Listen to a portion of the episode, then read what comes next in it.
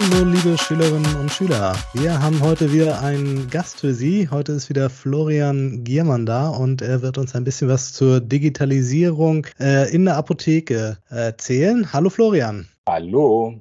Ja, wir haben gleich die erste Frage für dich und die wäre, ähm, an welchen Stellen wird dann der Beruf der PTA eigentlich digitaler? Ja, da verweise ich gerne auf äh, einen anderen Podcast, den wir schon gemeinsam gemacht haben. Das ist das Thema E-Rezept. Ähm, also ganz viel in der, in der Abwicklung ähm, des, ähm, der Arzneimittelversorgung mit dem Patienten wird digitaler werden. Mhm. E-Rezept ist natürlich nur eine ähm, Ausprägung von einer äh, Spielart der Digitalisierung namens E-Commerce. Äh, es gibt ja in der Apothekenbranche auch, auch Plattformen, mit der beispielsweise OTC-Bestellungen in die Apotheke geben sollen.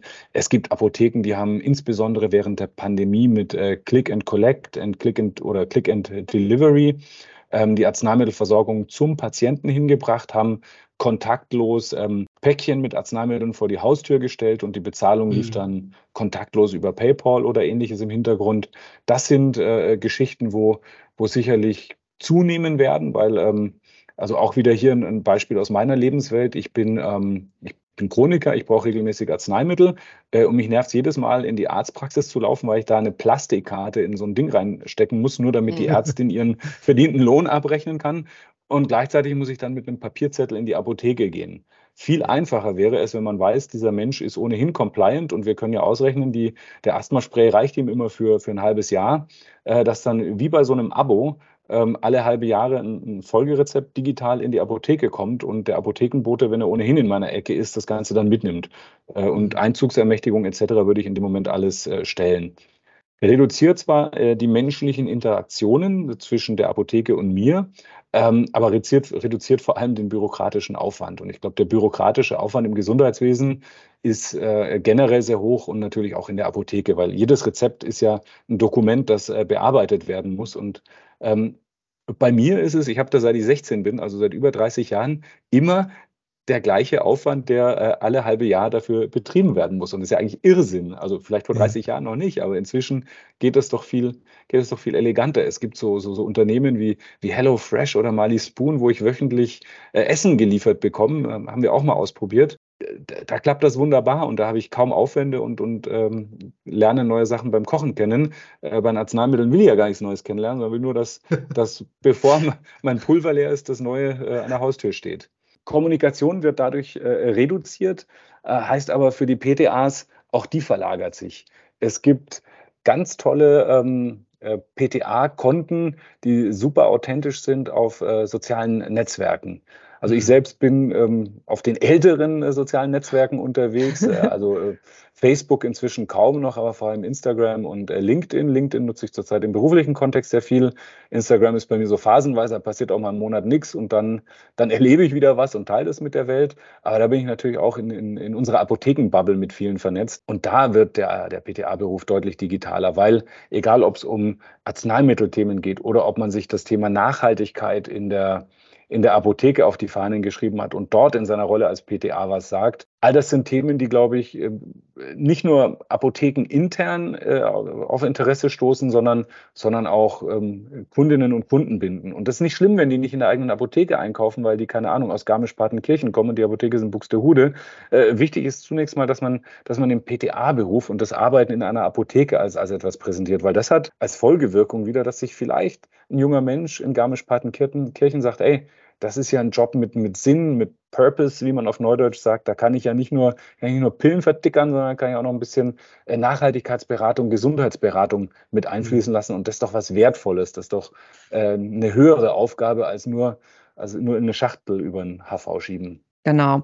Ja, ich hatte kürzlich in einem Interview, ähm, wurde ich gefragt, welche Eigenschaften angehende PTAs brauchen. Und da habe ich sowas aufgezählt, wie empathisch müssen sie sein, mhm. sorgfältig, ähm, naturwissenschaftlich interessiert, auch ein bisschen kreativ. Aber ich habe auch gesagt, sie müssen digital affin sein. Siehst du das auch so? Ja, ich sehe das so. Also eine E-Mail bearbeiten, zu gucken. Also digital affin heißt für mich auch, ähm, auf Englisch sagt man dazu, äh, Digital Literacy, also mhm. also digitale äh, Gebildetheit. Ähm, weil digital kommuniziere ich sicherlich anders ähm, äh, als verbal, aber beispielsweise Beantworten einer Kundenmail da habe ich halt einfach einen anderen Umgangston am Leib und den muss ich beherrschen, als wenn ich äh, in einer WhatsApp-Gruppe mit meinen Schulkameradinnen äh, mal vom Leder ziehe, ähm, keine Ahnung, über ein Konzert oder sonst irgendwas. Ja. also das braucht man. Ähm, man braucht aber auch so ein bisschen das gesunde Misstrauen in diesem Internet, weil ähm, da, da, stimmt nicht alles, was einem da erzählt mhm. wird. Das heißt, man muss Sachen kritisch hinterfragen. Man muss vielleicht auch wissen, wo kann ich denn äh, vertrauensvoll recherchieren. Also vielleicht nochmal zurück zum Thema Nachhaltigkeit, Hitzeschutz in Apotheken. Da gibt es zum Beispiel ein Faktenblatt von der Abda ja. ähm, zum Thema Hitzeschutz. Das sind drei Seiten. Das ist total leicht verdaubar. Da muss man kein dickes Buch durchlesen. Aber drei Seiten habe ich, habe ich in zwei Minuten durchgelesen und, und den Wesensgehalt erfasst. Ja, das heißt, diese Quellen muss ich kennen und das ist sicherlich auch was für die Schule, zu sagen, wo gibt es im Internet zuverlässige Quellen und wie kann man die in die tägliche Arbeit mit einfließen lassen. Ja, und auch Thema Social Media. Ich glaube, Social Media hat, hat auch uns, wie wir hier sitzen, übrigens überhaupt erst ermöglicht, dass wir uns äh, kennen und schätzen lernen. Stimmt, ähm, ja. Und ähm, da seid ihr, seid ihr nicht die Einzigen. Also ganz viele meiner Kontakte in den letzten Jahren kamen zunächst mal auf dem digitalen Weg zustande und dann trifft man sich das erste Mal in Person und jetzt, jetzt haben, habt ihr nicht die Reise in den Süden und ich nicht in den Norden angetreten, sondern wir treten uns halt, treffen uns halt so, aber spätestens auf einer der nächsten Branchenveranstaltungen werden wir uns hoffentlich auch mal in echt sehen. Bis jetzt war es immer so, wir haben uns digital gut verstanden und als wir uns das erste Mal menschlich gegenübergestanden haben, war es, war es total super. Ja, und das, das ist, also wir, wir Deutschen haben ja so diese Tendenz, oh, Datenschutz und gefährlich und jetzt, jetzt, jetzt kennt ja Facebook und, und jetzt reden wir über Teams, jetzt kennt ja Microsoft unsere ganzen Daten. Und da sage ich mit einem gewissen Pragmatismus, kennen die eh schon.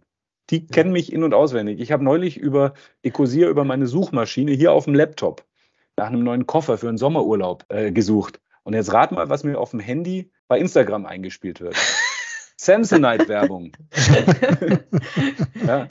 Das eine war hier auf dem Laptop und das andere ist auf dem Handy. Und da ist nicht irgendwie, also natürlich im Hintergrund gibt es Unternehmen, die kennen wir alle gar nicht, weiß ich gar nicht, wie die heißen, die verknüpfen Konten und IP-Adressen und alles miteinander. Und darum kann man natürlich auch Werbung zielgerecht über, über Social Media ausspielen. Äh, trotzdem, ich sage, die wissen alles von uns und ich habe die Chance, wundervolle Menschen kennenzulernen. Das ist für mich ein Geschenk. Also da dann die, die Chancen nutzen und äh, vorsichtig sein, aber vielleicht auch ja. nicht sich zu viele Sorgen machen. Ja, also so, so ein Fazit wäre, die, die Chancen und, und, und das Gute in den Vordergrund stellen, aber nicht zu blauäugig reinzugehen. Ja, das hast du schön gesagt, ja. Gut, wir haben ja immer noch so ein äh, Schreckensszenario, das neuerdings im Raume steht, nämlich dass die KI uns alle ersetzen wird. Und mhm. da jetzt nochmal die provokante Frage an dich, braucht es denn in den Apotheken in Zukunft überhaupt noch PTAs oder wird, das, wird die Beratung in Zukunft von KIs durchgeführt? Also ich, ich, ich, nehme mal die Antwort vorweg und dann erkläre ich, warum. Es, es ja. braucht in mhm. Zukunft noch äh, PTAs in den Apotheken. Ähm, das Berufsbild wird sich aber dank künstlicher Intelligenz vermutlich ein wenig ändern. Äh, was wir heute sehen, vor allem mit äh, ChatGPT, das ist ja meistens gemeint, wenn es über künstliche Intelligenz geht. Da gibt es aber auch BART, was von Microsoft ist, was, was ähnlich funktioniert und wo ich, wo ich jeder und jedem nur raten kann, experimentiert damit rum, stellt mal Fragen. Ähm, also die wildesten Beispiele, da sind der Fantasie keine, keine Grenzen gesetzt. Also was ich mal gemacht habe, ist zum Beispiel, erstell mir einen Businessplan für den Fall, dass ich selbst als Speaker und Autor mich selbstständig machen will. Und dann kommt mhm. von der künstlichen Intelligenz der Rahmen für einen Businessplan zurück. Ich habe aber auch mal gefragt, mir hat das Ende von Game of Thrones nicht gefallen. Äh, erzähl mir mal, wie ein alternatives Ende aussehen könnte.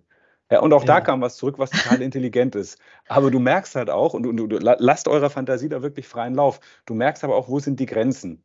Also wenn du, und jetzt komme ich mal auf ein, auf ein äh, Beispiel aus dem, aus dem pharmazeutischen Alltag, wenn du JetGPT fragst, ganz plakativ, darf ich Makuma und Aspirin gleichzeitig einnehmen?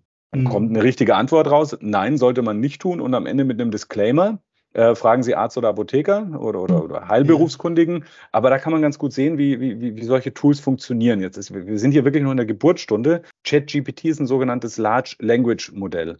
Also ein, ein Modell, das mit ungeheuren Mengen an Sprachen im Hintergrund, die es verarbeitet hat, arbeitet. Und wenn ich die Frage mit Aspirin und Makoma stelle, dann fängt die Antwort an mit bei der gleichzeitigen Einnahme von Aspirin und Makuma. Die Dinger funktionieren so, dass die Wort für Wort generieren und dann mit einer Wahrscheinlichkeitsberechnung immer gucken, was könnte als nächstes kommen. Und das mit der höchsten Wahrscheinlichkeit kommt. Ja, und natürlich ja, dabei auf ja. Syntax und Semantik achten. Äh, deswegen werden bei der Antwort als allererstes Mal Elemente aus der Frage wiederholt. Und dann ist ja. es eine Wahrscheinlichkeitsrechnung. Und bei Markoman Aspirin gibt es so viele Warnhinweise im Internet, da kam natürlich eine richtige äh, Antwort raus. Äh, mhm. Aber das Ding kann, wenn die Datenlage dünn ist, auch mal das Fabulieren anfangen.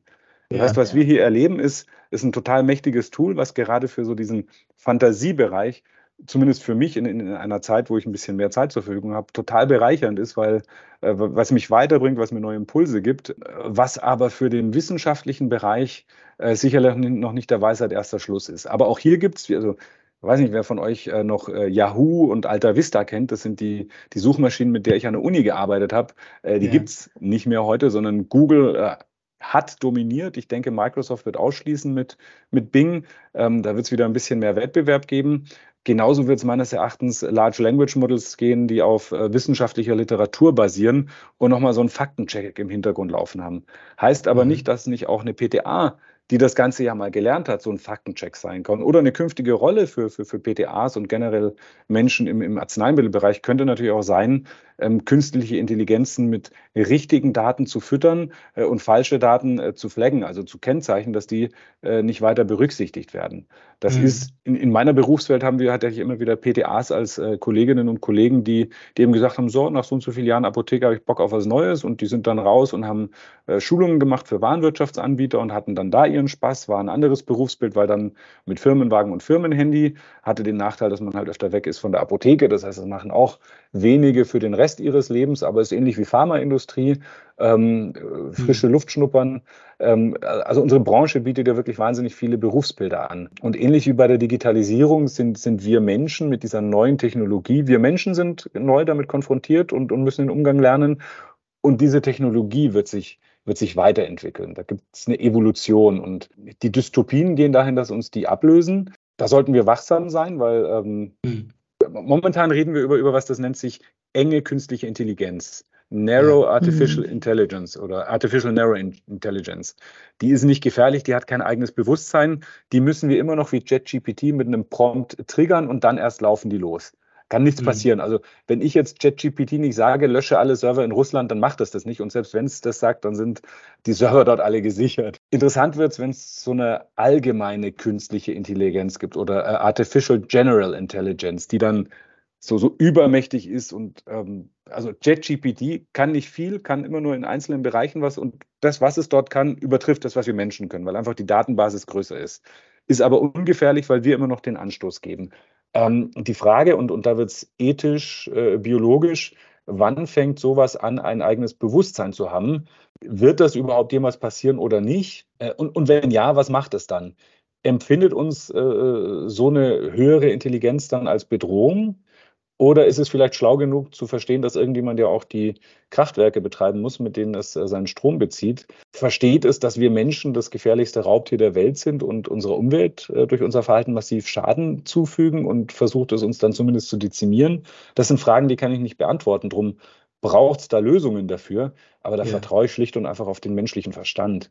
Es, ähm, und die menschliche ähm, Kreativität und in die Ideenfindung. Vor 50 Jahren, und damit schließt sich vielleicht auch so ein bisschen der Kreis zu, zu der Podcast-Folge mit der Nachhaltigkeit. Vor über 50 Jahren hat der Club of Rome ein Papier veröffentlicht, das hieß äh, äh die, die, die Grenzen des Wachstums. Und da wurde fürs Jahr 2022 äh, eine deutlich reduzierte Weltbevölkerung, Wirtschaftswachstum gebremst und so weiter vorhergesagt.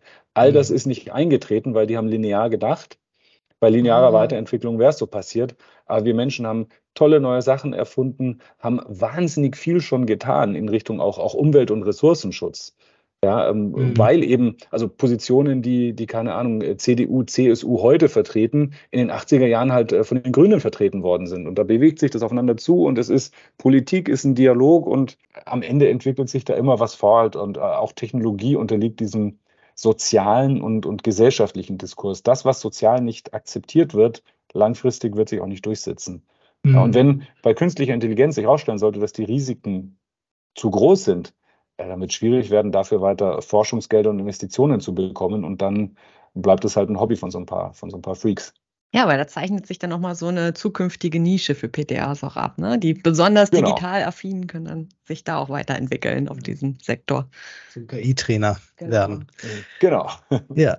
Okay, ja, vielen Dank, Florian. Ähm, wir, da haben wir doch ganz viele äh, interessante Einblicke gekriegt und zum Schluss ist es sogar noch mal ein bisschen philosophisch geworden. äh, also ganz herzlichen Dank dafür und äh, tschüss und auf Wiedersehen. Vielen Dank, Florian. Bis ganz bald. Danke an euch für die Einladung. Bis bald.